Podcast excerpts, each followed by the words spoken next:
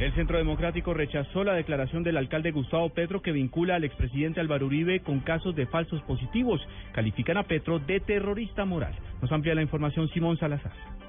El senador del Centro Democrático, Alfredo Rangel, respondió al alcalde de Bogotá, Gustavo Petro, quien acusó al expresidente Álvaro Uribe de ser el director responsable de los falsos positivos. Aseguró que Petro hace gala del mismo cinismo de las FARC. Acusa y calumnia a demócratas mientras él mismo oculta sus delitos. El presidente Uribe hizo una gestión en favor de la seguridad de los colombianos. Por supuesto que si Petro tiene alguna acusación eh, que formar debería hacerlo ante la justicia y no estar eh, difamando y manchando el buen nombre de demócratas. Dijo que por el momento el Centro Democrático no está estudiando tomar medidas legales para no dar más alcance a lo que él llamó infamias por parte del alcalde. Simón Salazar, Blue Radio.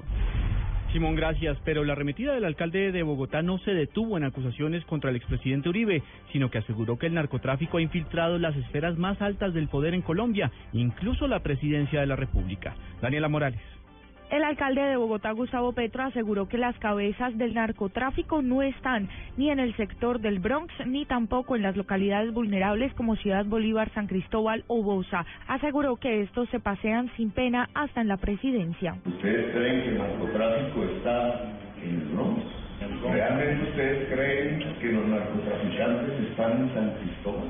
Los narcotraficantes se han paseado por las brigadas los narcotraficantes se han paseado por los salones del Congreso de la República y los narcotraficantes se han paseado por los despachos de la presidencia. El alcalde aseguró que las cabezas del narcotráfico están en el norte de Bogotá e incluso infiltradas hasta en la fuerza pública. Daniela Morales, Blue